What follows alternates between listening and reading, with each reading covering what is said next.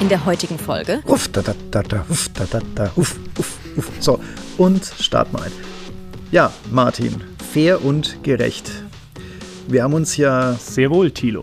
Ah, ja. Wir haben uns ja einige Male vor Gericht kennengelernt, näher kennengelernt. Wir kannten uns ja schon vorher, aber wir haben ja viel Zeit vor Gericht verbracht. Vorzugsweise auf der linken Seite. Ähm, sollte Vollkommen man vielleicht. Richtig.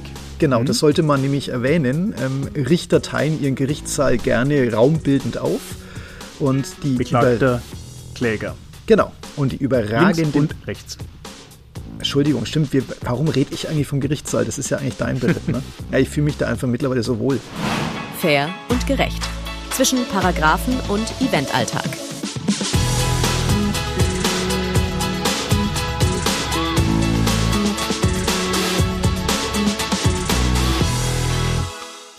Vollkommen richtig. Wir sollten vielleicht mal tatsächlich erst grob sagen, wer wir sind. Immerhin ist das die erste Folge. Also, wir sind Thilo Königke auf der einen Seite und Martin Glöckner Sven. auf der anderen Seite. Der Geist, der Perfekt. stets verneint, wie ich ihn nenne. Daran sieht man, ich bin Rechtsanwalt. Und zwar seit Beginn meiner beruflichen Laufbahn im Veranstaltungsrecht tätig und habe das große Privileg, hier einige Messeveranstalter vertreten zu dürfen. Viele auf der anderen Seite. Ich bin einer davon, ja. Also fast schon traditionsbewusst. Man kann kurz spoilern oder verraten, Martins Vater hat bereits meinen Vater und meinen Onkel beraten. Also wir reden hier tatsächlich von, ähm, eine, von fair und gerecht quasi in der zweiten Generation. Wobei ich glaube, dass die Väter sich ein bisschen weiter von dem Thema fernhalten wollten. Mhm. Ähm, und das Spannende ist eben, wir haben immer mehr festgestellt, dass es zwar die schnöden Rechtsnormen gibt, es gibt den beruflichen Alltag, aber es gibt immer wieder das Aufeinandertreffen mit Dritten und die haben da immer so eine deutliche Herausforderung. Ich zitiere da immer wieder gerne und das ist quasi der Gründungsmythos für uns, dass wir erkannt haben, wir haben mhm. auch in gewisser Weise einen Bildungsauftrag. Wir saßen mal eben auf dieser berühmten linken Seite. Nochmal zusammengefasst, links sitzt also in der Kläger. Regel der Kläger, Kläger, und haben eine Streitigkeit mit einem Aussteller versucht beizulegen. Natürlich, wie man es so macht, im Vorfeld mit kaufmännischen Lösungen, mit Dialog, mit Kompromiss, hat alles nichts geholfen. Man traf sich vor Gericht. Und dann kommt es zum normalerweise zunächst dazu, dass der Richter sagt, man soll noch mal kurz zusammenfassend die, die eigene Position darlegen. Das macht dann in der Regel der Rechtsanwalt. Martin Klöckner legte los, erzählte das alles. Der gegnerische Anwalt sagte seine Meinung und dann saß die Richterin oben, hat sich so zur Seite gelehnt, mal tief durchgeschnauft und hat gesagt, wissen Sie, können Sie mir nicht mit Schimmel oder sowas kommen, da kenne ich mich im Mietrecht aus. Dieses Messethema ist ja sowas von nicht messbar mit irgendwas anderem. Da müssen wir jetzt tiefer einsteigen. Genau, ja. und deshalb werden wir jetzt dazu kommen, wieso wir da bei der Mietrichterin sind, wieso manche Dinge ganz einfach im Bereich der Veranstaltungen komplett anders laufen, als es sonst auch Richter und Richterinnen kennen. Und warum jetzt hier doch gerade in dem Bereich der Veranstaltungsausführung, äh, Durchführung immer mal wieder kreative Lösungen, auch im rechtlichen Bereich, gefragt sind. Das wollen wir über die nächsten Folgen einmal ja, erläutern. Es geht im Wesentlichen darum, einzelne Sachen, die wir so erlebt haben, herauszupicken, etwas zu erläutern und uns darüber zu unterhalten. Und da können wir, glaube ich, Martin, am besten schon mal mit dem allgemeinen Vertragswesen in der Veranstaltungsbranche anfangen. Das ist total spannend. Ähm, wenn man als Gastveranstalter wie jetzt wir oder einfach als Veranstalter irgendwo eine Messe machen will, hat man in der Regel erstmal einen Vertrag, um in dieses Gelände reinzukommen, um dort dann entsprechend eine Messe durchzuführen. Da steht nicht selten Mietvertrag drauf, was skurril und lustig ist. Weil eigentlich naja. ist es, ja, da sind wir wieder bei dem Naja des Anwalts, aber wir sind ja bei dem Thema, es ist keine klassische Mietsache in sich schon mal. Vollkommen richtig. Die Sache ist ganz einfach die. Hier gab es auch zwischen uns immer wieder Diskussionen, weil es gab lange Zeit die Problematik, ich durfte den Vertrag zwischen Veranstalter und Aussteller nicht Mietvertrag nennen. Da ist rechtlich bei vielen Rechtsabteilungen von Großmessen, bei vielen beratenden Anwälten, ist da die Schockstarre eingetreten. Um Gottes Willen, wir dürfen es nicht Mietvertrag nennen. Hat steuerrechtliche Hintergründe. Steuern sind langweilig, betreffen Noch langweiliger, das, das interessiert nicht mal dich, aber das interessiert in der Regel, der sie zahlen muss. Also Mietausgaben sind nicht, äh, sind steuerrechtlich nachteilig beim Betriebsergebnis. Also eine Sache, die man anmietet und nicht kauft, wird nachteilig bei der Steuererklärung berücksichtigt. Und es ist bis heute noch nicht ganz durchgestanden, dass man versucht, Finanzbehörden zu erklären, dass man sich nicht einfach mal schnell ein Messegelände kauft, um dort Messen zu machen. Und, das kommt dann dazu, es ist ja eigentlich trotz alledem, Martin, keine klassische Mietsache, sondern man kauft ja in der Regel eine kombinierte Leistung ein. Vollkommen und richtig. Da sind wir bei dem Thema des Mischvertrages. Und das finde ich ist ein relativ spannendes Thema. Wir mhm. grüßen hier alle auszubildenden dualen Studenten und sonstige unserer Branche, die jetzt kurz aufpassen dürfen, sollten und sogar müssen, weil das ist ein Thema, das man einfach verinnerlicht haben muss. Martin, erzähl doch mal was mhm. zum Thema Mischvertrag. Sehr gerne. Vertrag eigener Art oder Vertrag sui generis, der gemischte Vertrag, steht so in dieser Form nirgends im Gesetz, setzt sich aus verschiedenen Vertragstypen zusammen. Gerade hier beim ähm, Vertrag zwischen Veranstalter und Aussteller. Ich überlasse eine Fläche für den Messestand, Mietvertrag. Ich gliedere den, äh, den Aussteller allerdings auch in mein Werbekonzept ein, Dienstvertrag. Ich erbringe gegebenenfalls Standbauleistungen, ein Werkvertrag. Also verschiedene Gewerke, die zusammenspielen.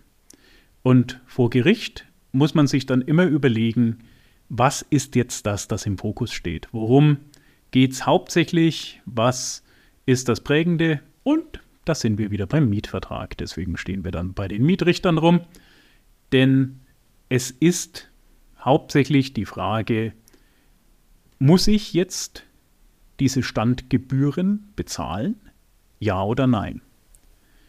Und diese Frage stellt sich aus verschiedenen Gründen. Zum Beispiel, die Messe ist abgesagt worden. Höhere Gewalt, machen wir bestimmt noch eine eigene Folge dazu.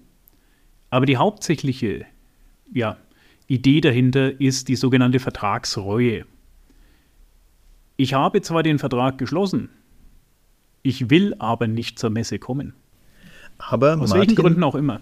Hm? Lass mich da noch kurz einen, eine Stufe früher einsteigen. Und ja, für höhere mhm. Gewalt sollten wir definitiv eine eigene Folge machen, weil das ist das mysteriöseste Wesen im, in dem ganzen Thema.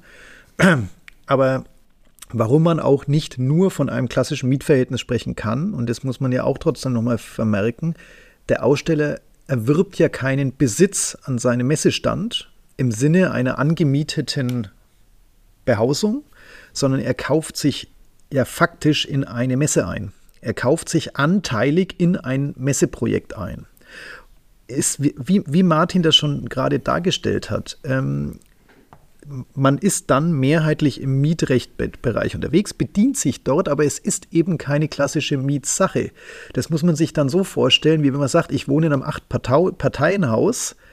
Ähm, klassisches Mietrecht, das ist meine Wohnung, das ist mein persönlicher Besitz, sogar vom Grundrecht geschützt. Ja ähm, wäre das eine Messe, müsste man sagen, okay, Sie dürfen in dieses Haus rein, aber das ganze Haus verwaltet sich eigentlich wie eine Kommune. Ja, Sie haben zwar eine Tür, die dürfen Sie nicht absperren, weil da darf der Nachbar auch rein.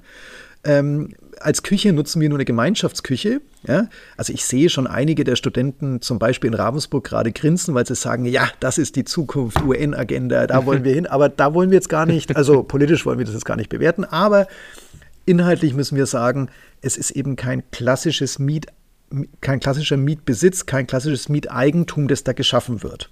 So, und jetzt, wie Martin gerade gesagt hat, es kommt ja immer vor, dass ein Aussteller sagt, ich kann aus gleich welchen Gründen nicht auf die Messe kommen oder ich will es nicht, das will ich natürlich nicht unterstellen, aber ähm, es kommt einfach dazu, ein Aussteller nimmt an der Messe an sich nicht teil. Martin, da wolltest du gerade rüberführen, richtig? Mm da wollte ich gerade hinführen. Weißt du, was das Schöne ist, wenn man Rechtsanwalt ist? Man darf an manchen Stellen komplett ungestraft den Klugscheißer spielen. Das ist großartig. Denn immer, immer einleitend. Wichtig ist ja. einleiten mit den Worten Ja, aber. ja, aber. Denn wenn ich mich in ein Messeprojekt einkaufe, dann hat das eher das Genossenschaftsmodell. Gibt es auch ja, Genosse habe ich ja mit eingebaut. Also Genosse war drin. Ich habe ich hab von der Kommune ja. gesprochen. Also ich finde, ich bin da ganz nah dran. Also fragen wir doch mal ab. Welche Messegesellschaft ist als Genossenschaft organisiert? Da haben wir zum Beispiel in Nürnberg die Spielwarenmesse EG. Vollkommen richtig. Zur Zeit, da wir das Ganze hier aufnehmen, stehen die kurz davor, ihre Türe, äh, ihre Tore wieder weit zu öffnen. Ähm, Grüße gehen raus viel Erfolg bei der diesjährigen Spielwarenmesse. Beste Hand, Aber kein Glatteis, kein Schnee, keine Schneelasten auf den Dächern und viele Besucher und immer eine Handbreit Messestände unterm Kiel. Vollkommen richtig. Aber zurück zum Thema. Was du gesagt hast, ist richtig. Wir sind jetzt hier nicht wie in einem Mietshaus, dass ich genau weiß, das ist meine Wohnung. Man kann es auch tatsächlich in den gewerblichen Bereich übertragen. Ein Einkaufszentrum ich weiß genau, das ist mein Laden. In den kann ich mein Gewerbe betreiben. Da gehe ich hin. Messe ist anders. Messe bedeutet in den meisten Fällen, es gibt immer noch genug Veranstalter da draußen, die darauf abstellen, der Vertrag kommt erst zustande, wenn der Platz wirklich vergeben ist. Die machen das über so ein Parzellensystem, halte ich für nicht so clever. Aber eigentlich ist die Grundidee, ich kaufe mir das Recht, an der Messe mit einem Stand einer bestimmten Größe teilzunehmen. Und wo der Stand dann am Schluss steht, das ist die Magie der Veranstalter, dass die mich sinnvoll innerhalb des Gefüges platzieren. Natürlich ähm, dementsprechend, dass ich auch zu den Kunden komme, die ich möchte, aber ich habe jetzt nicht einen gebundenen Anspruch genau auf diesen Stand. Und, Und das, das, ist gerade. Hm?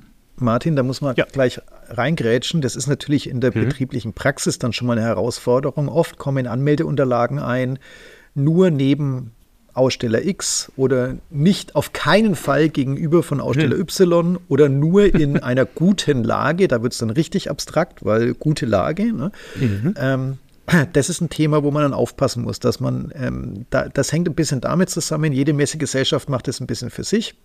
Da muss man für sich mal prüfen, wann kommt denn der Vertragsschluss eigentlich zustande. Also ähm, im Endeffekt muss man für sich schon auch beurteilen, wie ich damit umgehe, weil wenn das falsch definiert ist und der Vertragsschluss quasi mit der Bestätigung der Anmeldung konkret einhergeht, dann muss man schon mal genauer prüfen, was der Aussteller denn so an, an, an Nebenbemerkungen draufgeschrieben hat. Im Umkehrschluss kann man auch definieren, meine Anmeldeunterlage ist aber bereits das Angebot und durchs Zurückschicken nimmt es der Aussteller an. Also das sind so Punkte, wo man für sich in der betrieblichen Praxis schon mal schauen muss, wie gehe ich denn mit dem Thema dort konkret um. Aber zurück zum Generalisierten, also weg von dem, wie ist es organisatorisch, in welchem Betrieb geregelt. Das muss jeder für sich mal kurz gucken.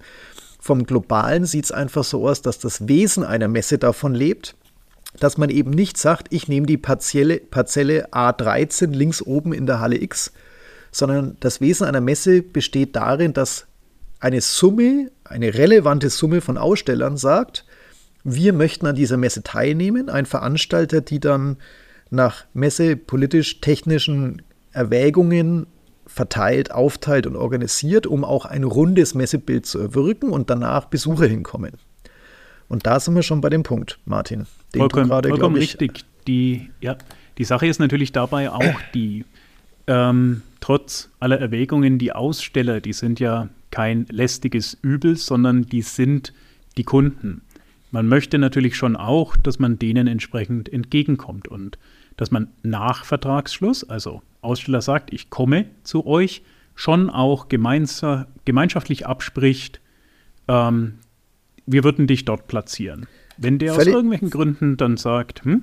Völlig richtig, das ist genau der Punkt. Erstmal muss man sich einig sein, dass man miteinander eine Messe macht. Und dann kann man sich kundenorientiert darüber unterhalten, wie oder wo man sein möchte. Das Problem, wo ich eben nur aus betrieblicher Praxis wiederum darauf hinweisen will, ist, wenn der Vertragsschluss schon auf eine konkrete Fläche herauszielt, was eben nicht im Wesen einer Messe sitzt, dann kommt man irgendwann in Probleme. Man tauscht die Halle, weil man braucht mehr Brutto-Netto-Verteilungsfläche. Man muss in einen anderen Hallenteil gehen. Es gibt einen Wasserschaden in der Halle und, und, und, und, und, und. Also man kann dem Aussteller zum Schluss nicht die ganz konkret zu Beginn der Vertragsanbahnung bereits gewünschte Fläche stellen. Dann hat man ein Problem, weil der Vertrag sich damit, wie beim Wasserschaden, haha, ähm, einfach auflöst das ist ein Punkt, wo man einfach für sich beurteilen muss, wie will ich das in der betrieblichen Praxis denn koordiniert haben. Dass die Kundenorientiertheit, Martin, es ist witzig, dass der Rechtsanwalt von der Kundenorientiertheit spricht, wenn der, aber gut, wir kriegen das ja harmonisch hin. Aber ja. das ist ein Punkt, wo man eben drauf achten muss. Erstmal die Beteiligung vertraglich sicherstellen und dann sich darüber unterhalten, wie. Rechtlich äh, gesehen vollkommen klar, das wäre eine zugesicherte Eigenschaft. Das ist wie, wenn ich ein Auto kaufe und ähm, mir wird zugesichert, das verfügt über, was weiß ich, ähm, Chromenfelgen, irgendwas, was man unbedingt an einem Auto braucht. Für mich ist es ein Gebrauchsgegenstand, beweglicher Gegenstand nach Paragraph 90 BGB. Ähm, in dem der ist, Zusammenhang. Der, der, der, ist übrigens privat genauso. Gehen Sie mit ihm abends mal trinken. Ja? Das ist furchtbar, mit dem eine Bestellung aufzugeben. Martin, in dem Zusammenhang. Martin, man kann es ja, äh, na, man ja kurz machen. Das ist ja der Grund, warum in Online-Shops oder in Katalogen oft steht Abbildung ähnlich, obwohl es trotzdem genau der Artikel ist. Man will sicherstellen, dass der Käufer nicht zum Schluss sagt, ah, da war aber ein Druckfehler auf der ersten Seite, weil das ist so abgebildet, sondern man will sagen, es ist eine schematisch, eine, eine systemische Darstellung, ungefähr so schaut es aus und nicht exakt das kauft oder erwirbt genau. oder. Genau, also Einfach nur, um es mal hineinzubringen, ich kann durchaus sagen, Sie bekommen diesen Stand. Dann ist das aber halt eine zugesicherte Eigenschaft. Und wenn irgendwas dann schief läuft, kann mein Vertragspartner deswegen zurücktreten. Das ist das Problem. Jetzt sind wir aber bei den Fällen, wo ich dem Vertragspartner den Vertrag eben entsprechend angeboten habe oder besser gesagt, der Aussteller kommt, sagt, ich möchte bei euch ausstellen der Veranstalter sagt auf der anderen Seite, jawohl, wir lassen dich als Aussteller zu und wir teilen dir mit, wo dein Stand sein wird. Das kommt dann im späteren und noch später kommt irgendwann dann die E-Mail, oh, die allgemeine wirtschaftliche Lage oder äh, auch immer wieder gerne genommen, ui, meine komplette Belegschaft ist krank. Leider kann ich dieses Jahr nicht ausstellen, wünsche aber trotzdem ganz, ganz viel Erfolg und das nächste Mal sind wir wieder mit dabei. Meine Kontodaten haben es hier. Ich hätte das gern. Äh, überweisen Sie doch mal zurück. Vollkommen richtig. Und da sind wir genau an dem Punkt. Jetzt kommen wir nämlich ins Mietrecht hinein. Ich kann gebundene Mietverträge schließen. Und so wird das auf einem Messestand auch entsprechend umgesetzt. Ich habe einen Mietvertrag mit meinem Aussteller, zwar nicht über just genau konkret diese Fläche, aber ich stelle ihm Fläche zur Nutzung zur Verfügung. Ich vermiete sie. Und da kann ich jederzeit verfügen, gerade wenn ich Mietverträge auf Zeit schließe, dass eine sogenannte ordentliche Kündigung ausgeschlossen ist. Kennt man daheim wenn man die Wohnung kündigt, hat man eine Kündigungsfrist und dann verlässt man die Wohnung nach ordentlicher Kündigung. Das kann ich ausschließen, wenn ich auf Zeit miete. Und das kapieren die wenigsten Aussteller. Denn eine Verteidigung gegen den Anspruch, den man dann geltend macht, sie schulden uns immer noch die Standgebühren, ist grundsätzlich, ja, aber auf dem Stand stand dann doch ein anderer. Da war doch jetzt hier komplett anderer, der auf dem Stand stand und den genutzt hat. Euch ist doch kein Schaden entstanden, dadurch, dass ich nicht da war. Und das Lässt ist, sich hören, ist aber falsch. Ist tatsächlich ein Punkt, bei dem eigentlich bei jedweder Auseinandersetzung Auseinandersetzung klingt immer hart, das äh, dürfen Sie bitte nicht überbewerten. Ähm, aber bei jeder gerichtlichen Auseinandersetzung geht es genau so los, wie Martin Glöckner gerade sagt. Ähm, erster Punkt ist ja immer, ja, aber wir haben die Mietsache nicht in Anspruch genommen. Das ist dann schon relativ schnell weggewischt, ähm, dass das ja quasi im, im Verschulden des, des jeweiligen quasi Ausstellers oder des, der, der absagt, liegt. Das andere Thema ist dann eben, ja, aber der Stand war ja gar nicht leer. Und das ist korrekt, weil als Messeveranstalter lässt man den Stand ja nicht leer. Entweder muss man ihn gestalten oder man findet einen anderen Aussteller. Den anderen Aussteller findet man aber je nach Zeit entweder nicht zu gleichen Bedingungen. Und wenn man ihn zu gleichen Bedingungen findet, hätte man diesen neuen Aussteller ja auch ganz woanders platzieren können. Ich vergleiche das, wir haben vorhin von den Richtern gesprochen, man muss Richter auch immer ein bisschen abholen und Richter lieben zwei Dinge. Einmal Zitat Martin Glöckner et al.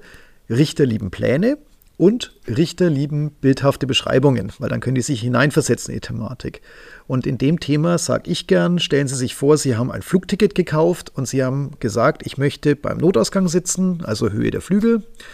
Da fühle ich mich wohl. Ähm, und genau diesen Sitzplatz habe ich jetzt für mich gebucht und sie nehmen am Flug nicht teil und die Fluggesellschaft setzt von ganz hinten jemanden auf die Tragfläche wegen Lastverteilung, wegen sonstigen Geschichten. Dann ist zwar der konkrete Sitzplatz wieder belegt, aber weiter hinten ist eine Lücke entstanden. Und so läuft es eigentlich bei einer Messe. Das heißt, Sie haben einen Stand, der irgendwo leer ist, weil kurzfristig, mittelfristig jemand äh, entsprechend zurücktreten wollte. Und Sie müssen dann, um das harmonische Gesamtbild der Messe zu, sicherzustellen, jemanden aus einem anderen Hallenbereich dort platzieren oder eben jemand neu nehmen, den Sie aber auch woanders hätten platzieren können. Also ist es irrelevant, ob auf dem Messestand, der konkret dann vorgesehen war, jemand stand oder nicht. Martin. Genau, und da sind wir auch wieder. Wir machen es nach Mietrecht, aber weichen davon ab. Denn Mietrechtlich gibt es immer noch die Bestimmung des äh, Paragraph 537 Absatz 2. Wenn ich als Vermieter die Mietsache, die mein Mieter aus eigenem Verschulden nicht nutzt, andersweitig nutzen kann, dann schuldet mir mein eigentlicher Mieter keinen Mietzins. Hier gibt es aber dankenswerterweise im Bereich der Messen schon Entscheidungen. Der Bundesgerichtshof immerhin hat am 19.12.2007 exakt das entschieden, dass ein Mieter eines Messestands, der sich grundlos weigert, den Mietvertrag zu erfüllen, verstößt gegen Treu und Glauben, wenn er sich gegenüber äh, dem Mietzinsanspruch des Vermieters damit wehrt, der Platz wurde anders belegt. Und in dem Fall, den der BGH zu entscheiden hat, wurde der Platz sogar umsonst vergeben. Also es wurde ein anderer umsonst auf diesen Stand gestellt, einfach um das geschlossene Messebild zu haben. Weil das wäre ja auch nachteilig für alle anderen Aussteller, wenn es aussieht wie in einem DDR-Kaufhaus, dass nur jeder dritte Stand belegt ist. Das bedeutet, ich kann mich als Aussteller nicht darauf berufen, ihr habt ja jemand anderen auf meinen Platz gestellt.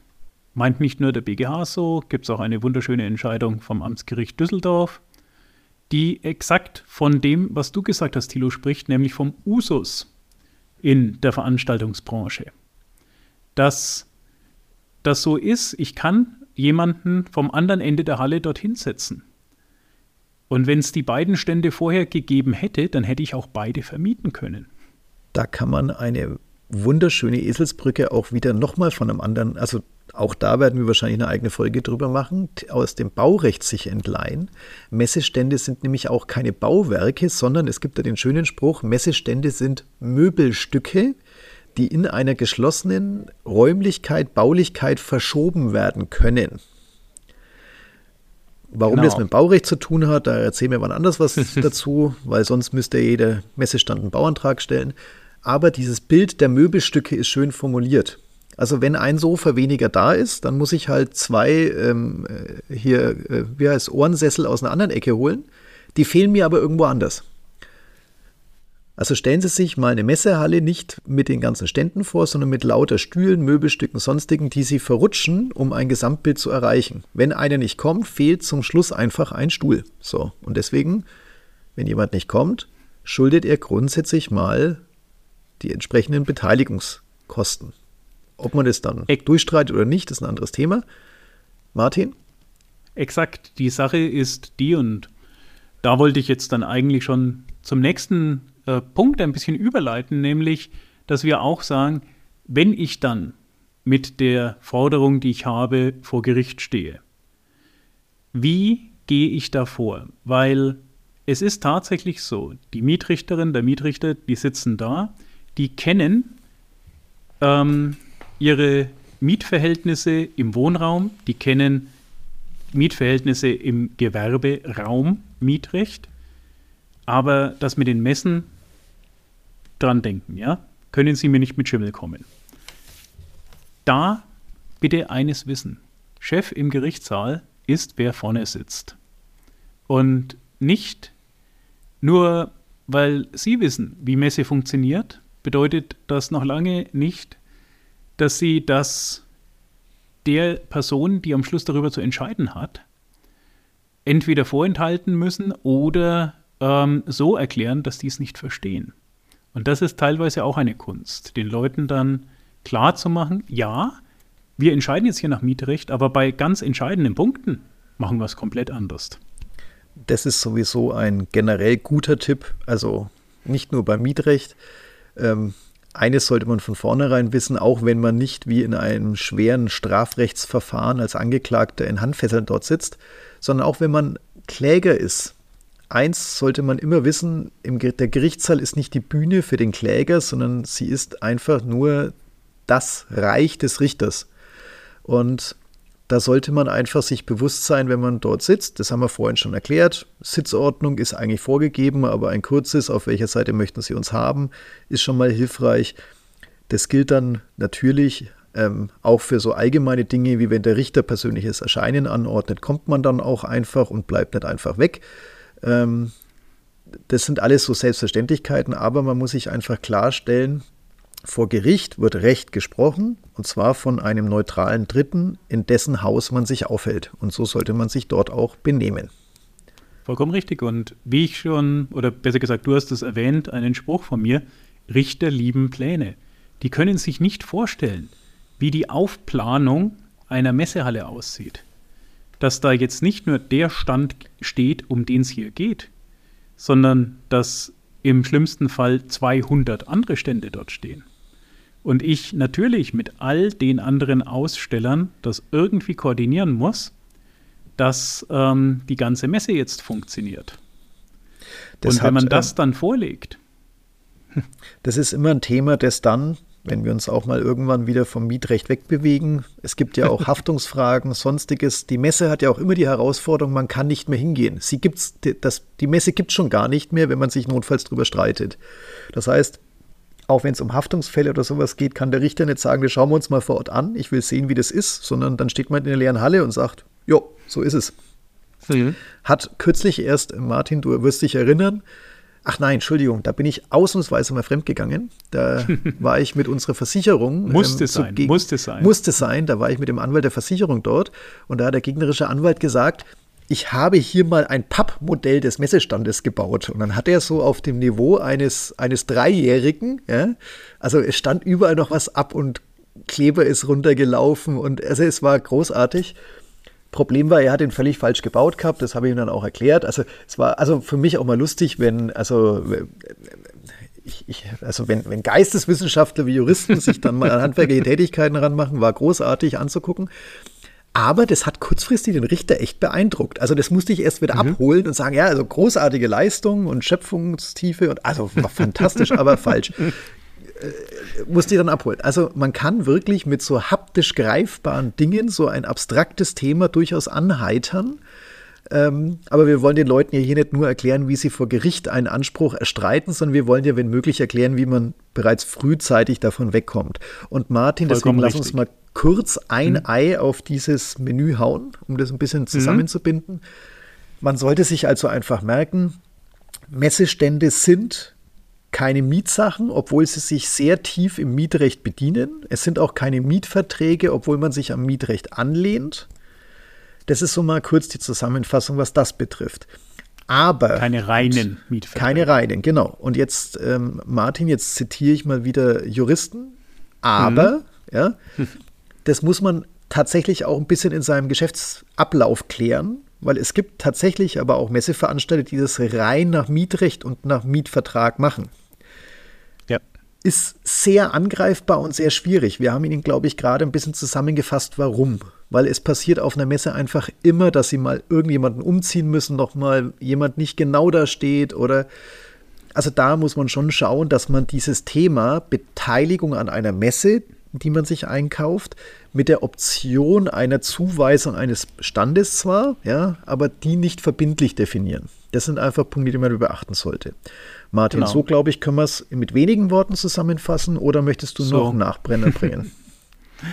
ich fasse das jetzt mit vielen Worten zusammen. Nein, das stimmt exakt so. Es ist ein Vertrag eigener Art, Vertrag sui generis, sehr starker mietrechtlicher Anteil, aber weicht in entscheidenden Punkten vom Mietrecht ab, nämlich da, wo es darum geht, dass die Mietsache genau definiert ist. Sie können wunderbar versprechen, das ist Ihr Stand, dort dürfen Sie stehen. Verbietet keiner. Kann nur zu Problemen führen, wenn Sie den Stand nicht bereitstellen können.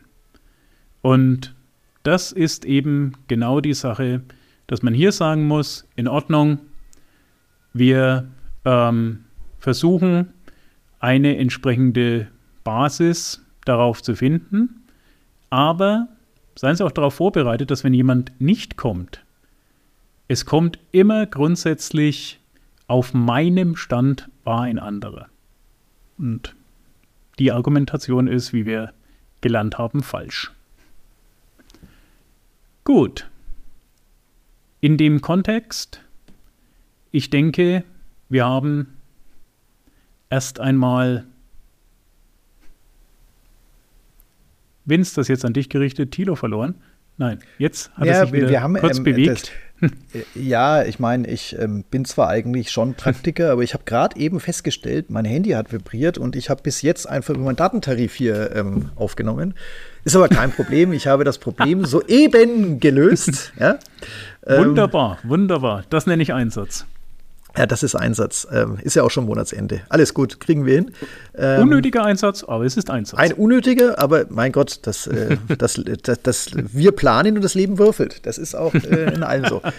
Aber womit wir jetzt schön überleiten können, und da entlehnt sich es dann wieder ein bisschen, oder zumindest lehnen wir uns auch da wieder an dem Thema Mietrecht an, aber genau umgedreht, das Thema Verbraucherwiderruf auf Messen. Das wird allgemein als Haustürwiderrufsgesetz genannt. Fachlich nennt man es ähm, Fernabsatzgesetz, ähm, Fernabsatzwiderrufsgesetz. Oh, Martin? Na, wir sind hier nicht im Fernabsatz drin. Du ähm, kannst Weiß zwar ich. Es geht, Martin, Kunden Martin, du, über du die Distanz zuschreien. Beruhige dich, Martin. Wichtig ist, dass wir uns alle erstmal beruhigen. Alle. ähm, ich habe jetzt quasi nur die, die, die wilden Formulierungen des Endverbrauchers im allgemeinen Gespräch wiedergegeben, die gern mal auch am Stammtisch in den Raum geworfen werden, wenn einer sagt, ich habe was gekauft und will es zurückgeben. So, alles gut. Du hast selbstverständlich recht und ich wollte ja gerade an dich überführen. Solange er es bei Amazon oder Beate Use online gekauft hat, ist das alles richtig. Dann ist das ein Fernabsatzgesetz. Ich glaube persönlich, du kannst für Beate hm. Use auch bei Amazon mittlerweile kaufen. Echt? Ja, also ich bin mir relativ sicher, dass das geht. Okay. Ich habe kürzlich mal einen völlig unbefangenen Artikel gesucht und habe da Vorschläge gekriegt. Ähm, ja. Da wird man rot nur beim dran denken. Korrekt, korrekt. Aber ähm, leitet gerne über zum Thema Verbraucherwiderruf.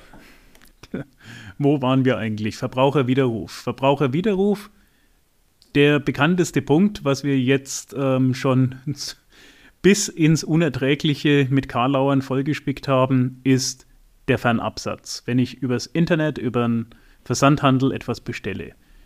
Das Ganze kommt aber aus der guten alten Berufspraxis der Vertreter dass ich nämlich an der Haustür angesprochen werde und gefragt werde, ob mir irgendjemand seinen kleinen Kobold zeigen darf. Und das ist eine gewisse Überrumpelung der Verbraucher. Und die Verbraucher sollen da geschützt sein, weil die bewegen sich in einer Zone, wo sie erstmal nicht damit rechnen. Hier wird entsprechend ähm, ein Vertrag geschlossen und da soll es die Möglichkeit des Widerrufs geben. Jetzt die Frage, wie könnte das ein Problem beim Messen sein? Naja, im Gesetz steht nach momentaner Lage europäisch abgestimmt drin, das gilt für alle Verträge, die außerhalb eines Geschäftsraums geschlossen werden. Und ein Geschäftsraum ist dort, wo ich für gewöhnlich mein Geschäft betreibe. Da wird es beim Messestand schon etwas eng. Aber da kann man jetzt schon mal den schönen Punkt auch bringen. Oft wird ja auch gefragt, was wollte denn der Gesetzgeber erreichen? Und der Gesetzgeber wollte einfach erreichen, dass wenn der Verbraucher überrumpelt worden ist, und das ist, glaube ich, relativ wichtig zu erwähnen, Martin, weil das ja später auch in der Begründung, warum es nicht Anwendung findet, ein Thema ist. Vollkommen dieses, richtig. Dieses klassische ähm, Handelsvertreter klingelt an der Tür. Ja, ich bediene jetzt mal ganz viele Stereotypen, die bedienen nicht meine Innerstes und meine persönliche Meinung, aber stellen Sie sich so die Szene der 60er Jahre vor, äh, Lockenwickler, Wickelschürze, ähm, es klingelt an der Tür und der Vertreter einer Staubsaugermarke fragt, ob er mal kurz mit Ihnen reden dürfte. So, Stereotype Ende nehmen wir heute mal, es klingelt jemand an der Tür und sagt, dürfte ich Ihr Dach reparieren? Soll ich Ihren Garten umgraben, sonstiges. Also jemand kommt aktiv zu Ihnen an die Tür und bietet Ihnen ein Geschäft an. Und da hat man gesagt, das müssen wir regeln, weil der Verbraucher ja keinerlei Zeit hat, sich mit der Kaufentscheidung auseinanderzusetzen. Und damit verlagert man ja eigentlich, Martin, wenn ich das jetzt nicht juristisch so sagen darf, hat man gesetzlich die Überlegungsphase nach hinten verlagert. Man sagte normalerweise, eine Kaufentscheidung ist natürlich in erster Linie mal emotional, aber wird rational unterbaut. Da will ich jetzt nicht in die Tiefenpsychologie reingehen, das ist ja überhaupt nicht mein Feld. Ich bin ja eher so der Zählen, Messen, Wiegen-Typ. Aber ähm, man sagt einfach, okay, normalerweise überlege ich mir etwas, dann justiere ich es in die Emotionalität und dann treffe ich daraus auch meine Kaufentscheidung. Und hier hat man gesagt, durch die Überrumpelung findet der Überlegungsprozess, also der rationale Prozess erst danach statt. Und den hat man einfach mit einer Frist, Martin, dein Einsatz, von? Mittlerweile vereinheitlicht 14 Tagen. Genau. Also es gab mal eine Varianz, 14 Tage und ein Monat, mittlerweile vereinheitlicht 14 Tage. Richtig. Das und war von den Produktgruppen abhängig, aber mhm. für alle Produktgruppen 14 Tage. Und hier kommen wir zu dem Missverständnis, dass eben ganz oft nach einer Verbrauchermesse, auch da müssen wir mal erklären, da gibt es ja Unterschiede, auch das ein Thema, Martin, wir müssen gleich mal parallel mitnotieren mhm. für eine eigene Folge. Ähm, oft, dass Leute sagen, ja, ich habe das da gekauft, aber ich möchte es zurückgeben. Und jetzt haben wir schon erläutert, dass die Überrumpelung der, der, die, die Ursache des Gesetzes war. Und so hat man sich auch hier wieder in ein, als Nische einmal durchexerziert durch verschiedene Instanzen äh, gerichtlich urteilen lassen, dass man nicht von einer Überrumpelung sprechen kann, wenn auch ein Verbraucher aktiv auf eine Veranstaltung geht, mit dem Bewusstsein, dass dort Waren angeboten und verkauft werden. Genau. Das ist exakt der Punkt. Das hat auch ähm, sogar der Europäische Gerichtshof, weil einer der letzten Fälle, Interessanterweise, es ging um einen Staubsauger, der auf der Grünen Woche in Berlin gekauft wurde. Ähm, und die Frage, darf ich den jetzt zurückgeben? Das ging bis zum Europäischen Gerichtshof hoch, weil man dort klären wollte, wie sehen die Verbraucherrechte in Europa diesbezüglich aus. Ist der Messestand ein Geschäftsraum? Und der Europäische Gerichtshof hat gesagt, ja, wenn ich nach der ganzen Art damit rechnen muss, hier werde ich angesprochen, dass ein Vertrag mit mir geschlossen wird. Und das ist auf einer Verbrauchermesse soweit gegeben. Es gibt Veranstaltungen, da muss ich nicht damit rechnen. Und selbst bei Verbrauchermessen kann es Punkte geben, wo es ein Widerrufsrecht gibt. Nämlich wenn ich Leute willkürlich auf den Gängen der Messe und nicht auf meinem Messestand anspreche und dort Verträge schließe. Ein Grund. Dann sind die übrigens, auch überrumpelt. Ein Grund übrigens, warum wir generell laut unseren AGBs und unserer Hausordnung ähm, die Ansprache von Kunden nur auf der Standfläche erlauben.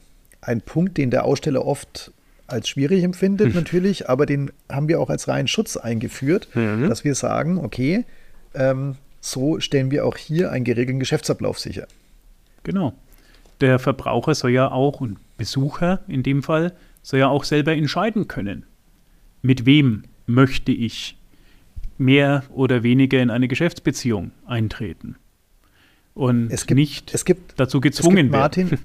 Da gibt es aber auch noch eine zweite Ausnahme, die muss man auch mhm. erwähnen. Wenn mhm. die Veranstaltung, und da gibt es im Bereich der Endverbraucherveranstaltungen, also der B2C-Messen, mhm. durchaus ein paar, nicht alle, aber ein paar Beispiele, wenn die mehrheitlich, der mehrheitliche Nutzen einer Veranstaltung das Vergnügen ist, also Vollkommen eine Familien- und Vergnügungsveranstaltung, ja.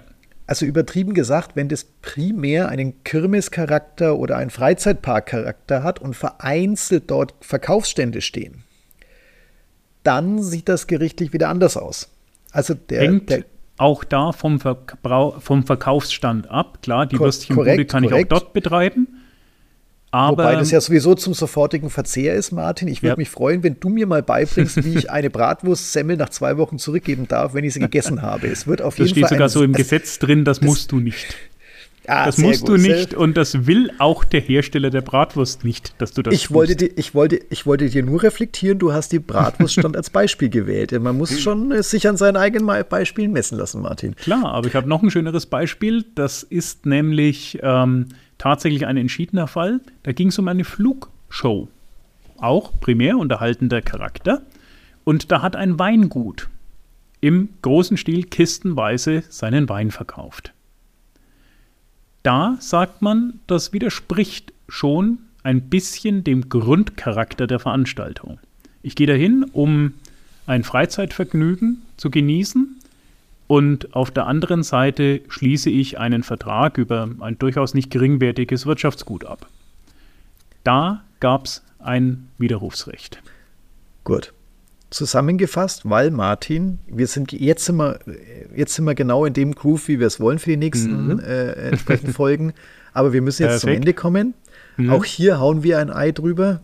Das Thema ähm, Verbraucherwiderruf auf Messen ist in der Regel nicht anwendbar, dann, wenn der Verbraucher weder von der Verkaufsentscheidung überrascht war oder von dem Kauf und wenn der Kauf auf dem Messestand ähnlich denen eines Geschäftsraums erfolgte. So, genau. Damit zusammengefasst, ich hoffe, wir konnten Sie trotz unserer rein trockenen, angestaubten und ähm, wild in den 90er angesiedelten Gesprächsführung ähm, überzeugen, dass das ein spannendes Format ist.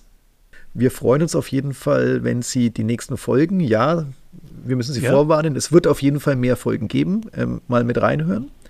Es, wir haben genug Themen, die wir hier noch besprechen können. Es tut sich jeden Tag irgendwas Neues auf und das muss ich jetzt mal als jemand aus dieser trockenen Materie sagen. Deswegen bin ich so gern im Veranstaltungsrecht, im Messerecht unterwegs.